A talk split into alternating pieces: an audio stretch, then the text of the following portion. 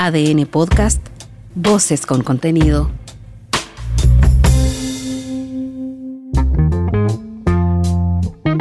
Hola, soy Mauricio Hoffman y este es Punto Aparte, un espacio de análisis sobre las noticias en las que vale la pena detenerse y dar una segunda mirada.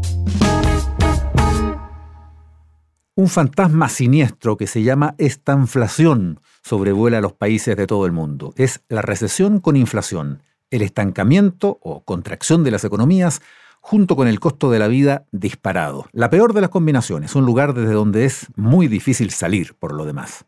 El Banco Mundial lo advirtió esta semana en su último informe Perspectivas Económicas Mundiales.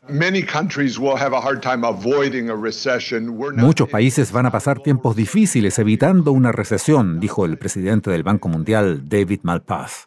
Y en Chile estamos cerrando una semana llena de noticias económicas, nuevos datos y cambios en las proyecciones que calzan con ese panorama. La inflación se empinó al 11,5% anual por culpa de la pandemia primero y la guerra en Ucrania después, claro, como en todos lados, pero también porque el consumo de las familias continúa demasiado alto, a pesar de la pérdida de poder adquisitivo.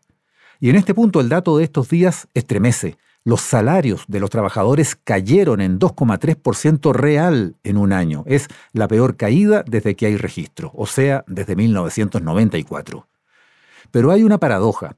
A pesar de tener ingresos reales más bajos, una importante cantidad de familias todavía tiene plata para gastar. La de los retiros de fondos de pensiones y las ayudas del Estado durante la pandemia que se gastó solo a medias el año pasado y sigue entonces en millones de cuentas RUT, cuentas corrientes o debajo de muchos colchones.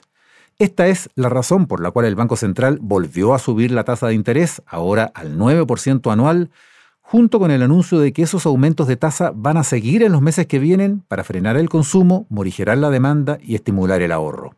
Estamos en pleno ajuste económico o apretón de cinturones estamos pagando la cuenta del sobreconsumo de 2021 que ha costado contener en este 2022 a pesar de los impactos externos como el que tuvo en los precios la pandemia primero y la guerra en Ucrania después. Es tan así que en su informe de política monetaria el Banco Central corrigió los escenarios que se prevén para este año y para el próximo. En 2022 los números serían en apariencia más favorables, porque el crecimiento sería algo mayor que el pronosticado antes, sería de hasta 2,25%. Claro, explicado por ese consumo que sigue siendo difícil de manejar. Pero a cambio, 2023 vendría más duro de lo que suponíamos. El Banco Central proyecta ahora que la economía va a entrar en recesión el próximo año. En el peor de los casos, el producto podría contraerse en 1% y en el mejor podría tener crecimiento cero. En este país sabemos lo que son los ajustes con su desempleo elevado, los salarios en caída, el aumento de la pobreza. La buena noticia es que ese ajuste viene con premio después, porque permitiría estabilizar poco a poco los precios y Chile podría lograr en 2023 una inflación en torno o por debajo del 3% anual. Si las cosas se hacen bien, podríamos pasar entonces de la inflación con la economía sobrecalentada al estancamiento, sí, pero con precios estabilizados y no con las dos cosas al mismo tiempo. Pagando la cuenta en este par de años, podríamos librarnos de la estanflación que teme el Banco Mundial para todo el planeta.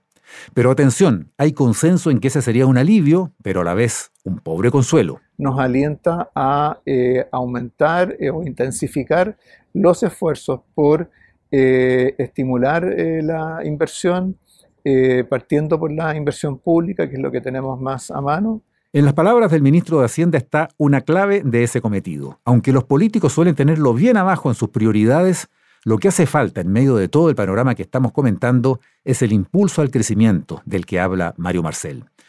Porque si pasado el pago de cuentas en 2024 esta economía no repunta, vamos a estar completando un quinquenio perdido desde el estallido social de 2019.